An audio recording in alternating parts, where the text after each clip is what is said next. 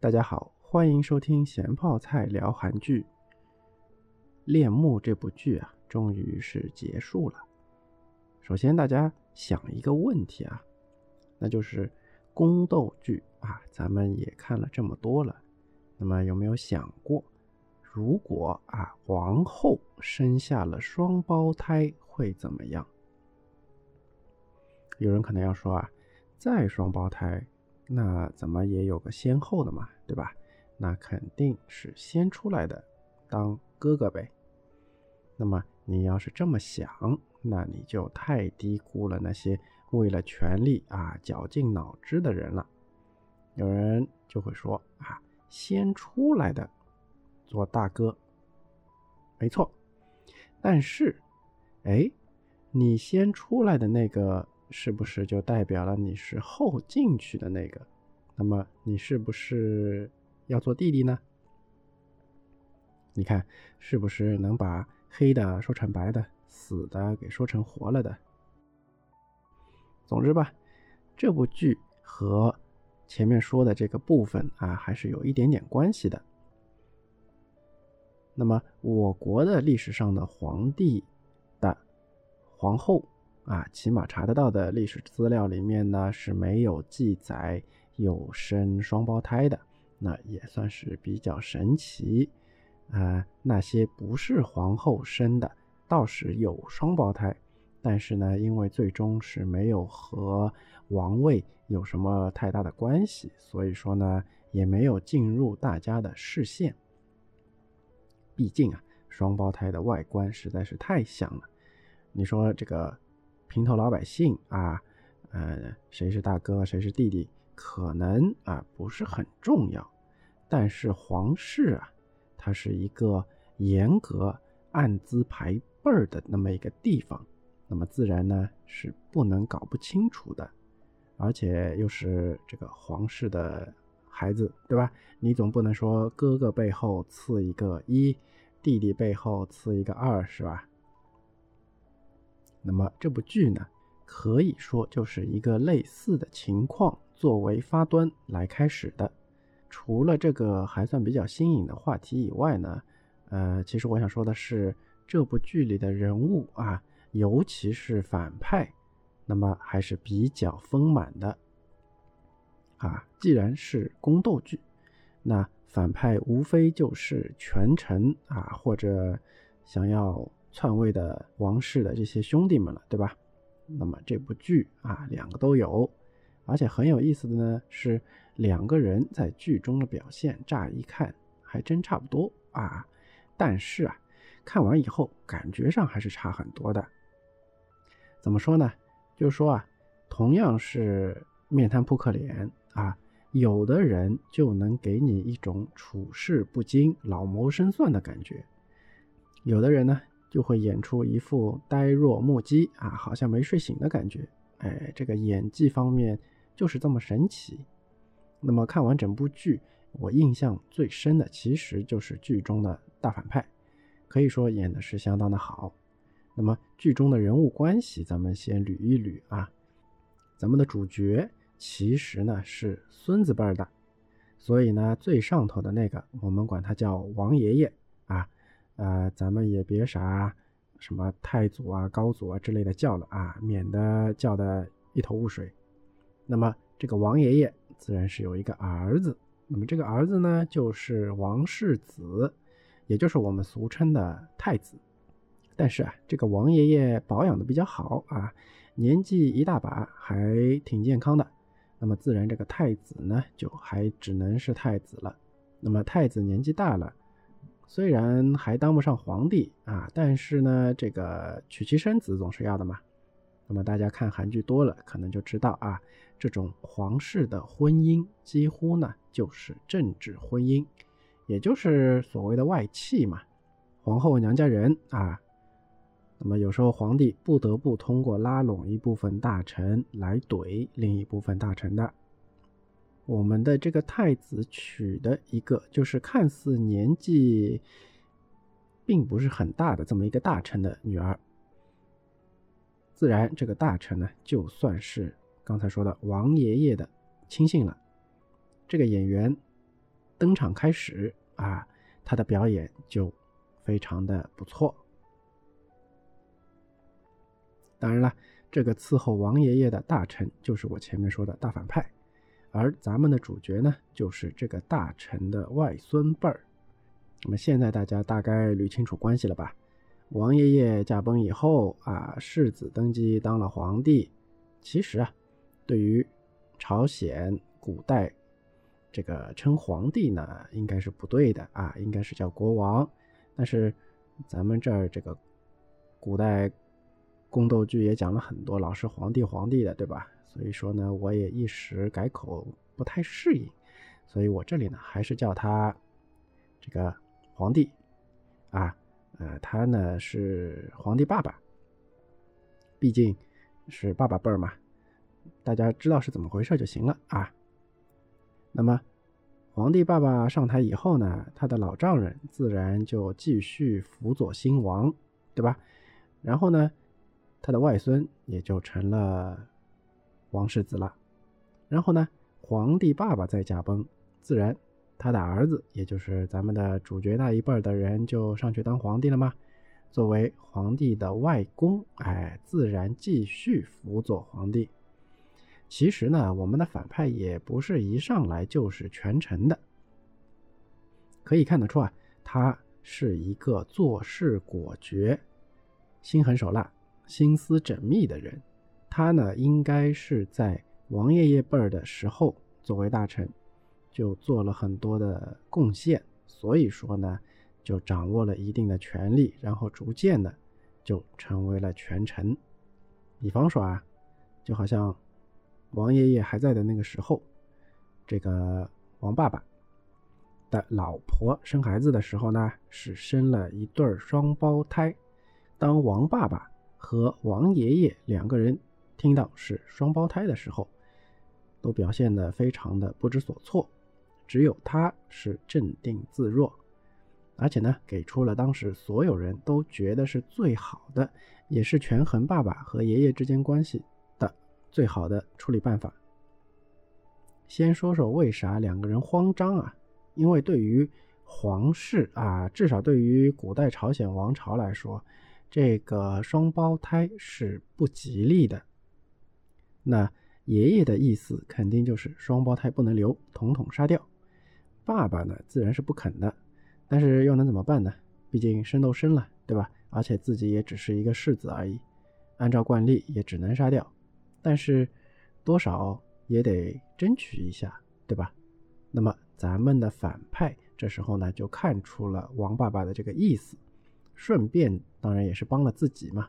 毕竟这个双胞胎怎么说也是他的外孙嘛。那他呢，也不说什么。我们应该这样这样那样那样，皇上您看这样怎么样的这种话，他就说了一句，意思就是说世子妃啊只生了一个皇孙，没有生什么双胞胎。哎，这么一来啊，虽然对于王爸爸来说确实依然还是要失去自己的一个孩子，但是总比两个都拉出去砍了好。那么对于王爷爷来说，哎，这么一来呢？只要大殿里的这三个人不说出去，那么别人是不会知道的。哎，就像这样，就是应该是知道了很多王室的秘密啊，知道的越来越多，自然而然的，我们的反派呢，啊，也就成为了一个大权臣。那么对于反派来说，他实际上是非常及时的。将自己的损失减少到最小，即便是舍掉一个自己的外孙，也在所不惜。而且呢，这里表现出来的就好像是这个王孙啊，好像完全跟他没有关系一样。刚才说的那么一出，哎，简直就是一箭三雕。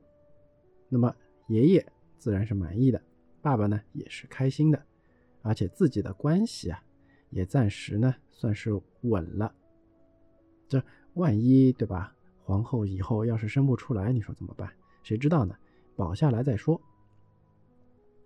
但是你要说了，又不是皇帝亲自接生的，对吧？那么产房里，哎，传消息的人，皇宫里面有这么多人知道这件事情，怎么就说大殿里的三个人不说就行了呢？你想想看啊，大反派连自己的孙子辈儿都该放手时就放手啊，刚才说的那些人自然通通都是被咔嚓掉了，去西天极乐世界了。那么故事的详细，我稍后啊专门开几集讲。那么今天呢？我们只是讲讲大反派，那么接着上面的事情呢，后来王爷爷算是寿终正寝了，自然王爸爸就当上了皇帝。但是非常奇怪的一件事情就是，王爸爸他一直不册封那个孙子当世子。古代呢是讲究这些东西的。就是并不是说你是皇后生的第一个孩子就一定是世子的啊，就是还是得要册封。说白了，世子不单单是皇帝的大儿子的意思，而且呢还是皇帝继承人的这么一个意思。所以说，只要不册封，这个就夜长梦多嘛。而且呢，我们的大反派。估计是觉得这个王爸爸这么做是针对他。这时候呢，王奶奶啊还活着，作为长辈，自然呢也是要过问这件事情的。那么大反派自然是时不时就去王奶奶那边催啊。虽然王奶奶也烦这个老头子，没事就过来说这说那的，但是人家拿着大道理，说起来就是世子是国本，对吧？不册封啊，国家要乱。就像我最一开始说的啊，为了权力，双胞胎谁是哥哥谁是弟弟都能那么扯。那么皇帝要是没封世子，对吧？皇帝要是一旦不小心驾崩了，那么下面的人不还得运动起来吗？那么迫于各方面的压力，王爸爸呢还是封了。世子的，也给世子找了个太子妃。但是所谓夜长梦多啊，就经过了很多事情以后，咱们的王爸爸似乎呢就动了废太子的想法，结果就被大反派给毒死了。虽然有些风波，但不管怎么说啊，大反派的外孙成功的就登上了王位。那么说到这里啊，你可能就会觉得。啊，这个反派杀皇帝跟杀鸡一样。那么王孙上台，要是敢反抗，那岂不是也是被杀的下场呢？那这里呢，就显示出了这个人物的复杂性了。他一面是胆子大到敢杀皇帝，但是另一面，别人说就是这个最小的这个皇帝啊有问题的时候。他却没有显示出说：“哎，咱们那就换个皇帝啊，反正对他来说，他大权在手。说实话，谁当皇帝对他来说影响应该是不大的。他反倒是激动到，啊，在大臣跑去王奶奶那边说闲话的时候，直接冲进房间，当着王奶奶的面就给了那个大臣一嘴巴子。你说？”他是因为现在的皇帝是他的外孙，他才要保他的。我觉得对于一个已经一手遮天的大臣来说，这讲不通。那么他在王爷爷和王爸爸两代人这个经历之下，他都已经积攒了足够的权力，根本不需要这个外孙的关系来保住自己的这个位置。但是你要是说他是对外孙的爱，那我觉得也是扯淡。我是觉得啊，他是一个怎么说啊，固有礼教思想非常重的这么一个人。他呢，应该就是觉得是该长房长孙这样的嫡长子继承的形式，而且是去极力保护这种形式的。就好像之后，这个外孙其实已经明显的表现出了反抗自己外公的这种行为的时候，他也只是当面去做威胁，并没有说：“哎，你竟然敢挑战我，那就死去吧。”而之前呢，王爸爸被他毒死，也是因为王爸爸要废太子，所以虽然他确实是架空了王权，还养私兵。啊，也就是私人武装，但是呢，他并不是为了要坐上龙椅，而是要和逐渐躁动的这个皇帝对抗啊，以及是就是扑灭那些不听话的势力。我感觉他是一个很复杂的坏人，他有着自己的一套逻辑。当然了，演技那是相当的不错啊。虽然是一张面瘫脸，但是眼睛里面一直呢都是充满了杀气的。这种杀气啊，不是那种吹胡子瞪眼、哎嗷嗷叫的杀气，而是那种但凡他多盯着你看两眼，你就觉得会有人从背后窜出来把你咔嚓掉的那种杀气。而相对的，这部剧里面咱们王孙。这个同辈的一个王兄，啊，应该是王爸爸的别的妃子生的吧。总之就是不是长房长孙来着。那么一直呢都是安安静静的当了一个官儿啊，也要上朝的那种。那也是一副面瘫脸，看到啥呢也是属于处事不惊。但是啊，那副处事不惊啊。多少呢？是缺少一点胸有成竹的那种感觉，有那么一点点事不关己高高挂起的那种感觉，或者说，呃，是一种看戏的感觉。但是呢，实际上他最后是谋反的，所以他一直以来实际上是折服的。但是呢，只能说没有很好的表现出来。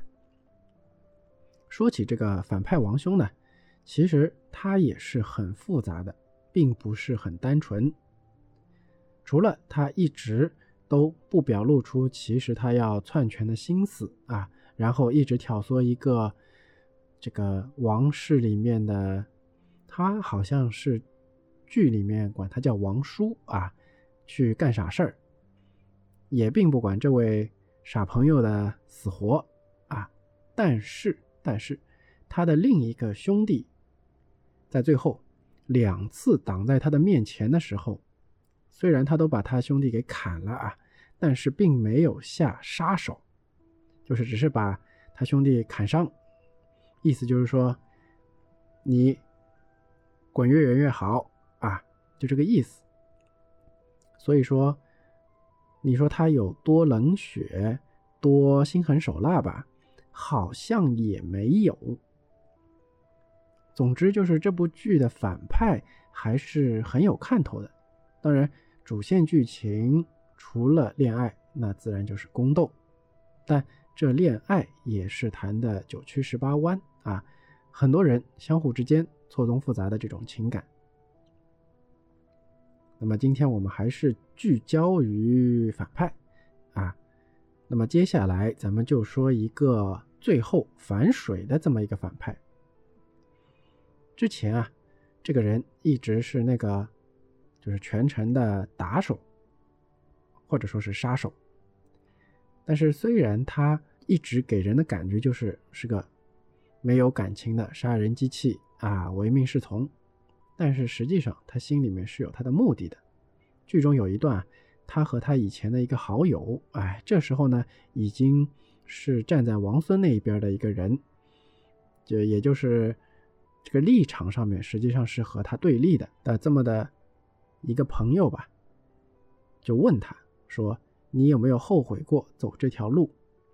他呢就很明确的说：“你们啊，这个贵族，也就是剧中经常说的两班啊，是有路可以选的，但是对于他这种底层的人来说呢，前面有路就已经很不错了。”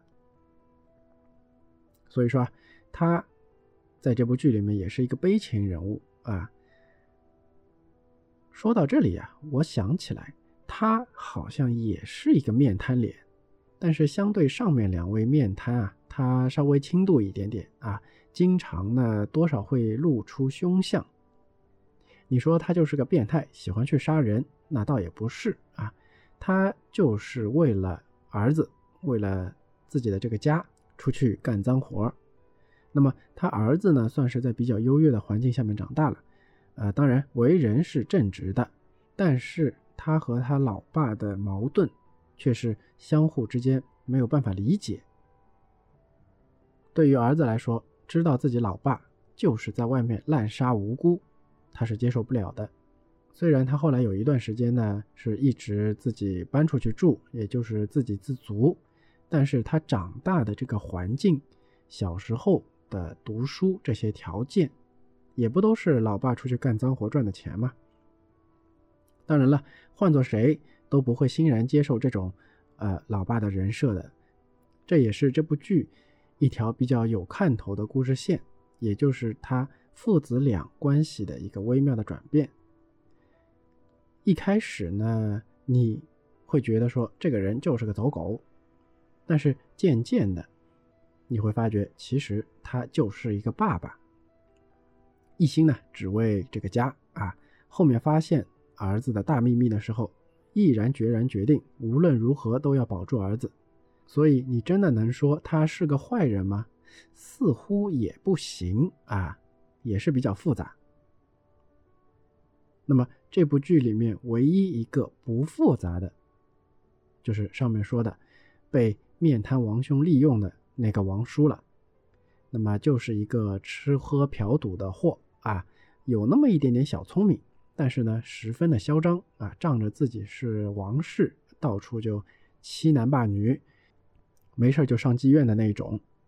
那他呢，是一点儿都不复杂啊，纯混蛋，演的呢也是相当到位，就是那种一副你看到就想抽的嘴脸。看完这部剧啊，我心中想到最多的词儿，其实就是骑虎难下。简直就都是在骑虎啊！开局冒死骑虎，然后呢，骑虎被虎咬，接着呢，换人骑虎难下，到骑虎也要谈恋爱，然后遇到骑虎救儿子，最后就是骑虎打老虎，简直就是虎背上的宫斗爱情剧。那么，关于具体的故事啊，大家可以去看这部剧。那么，如果没有时间看的朋友呢，我之后会详细的介绍这部剧的。那么，今天就先到这里。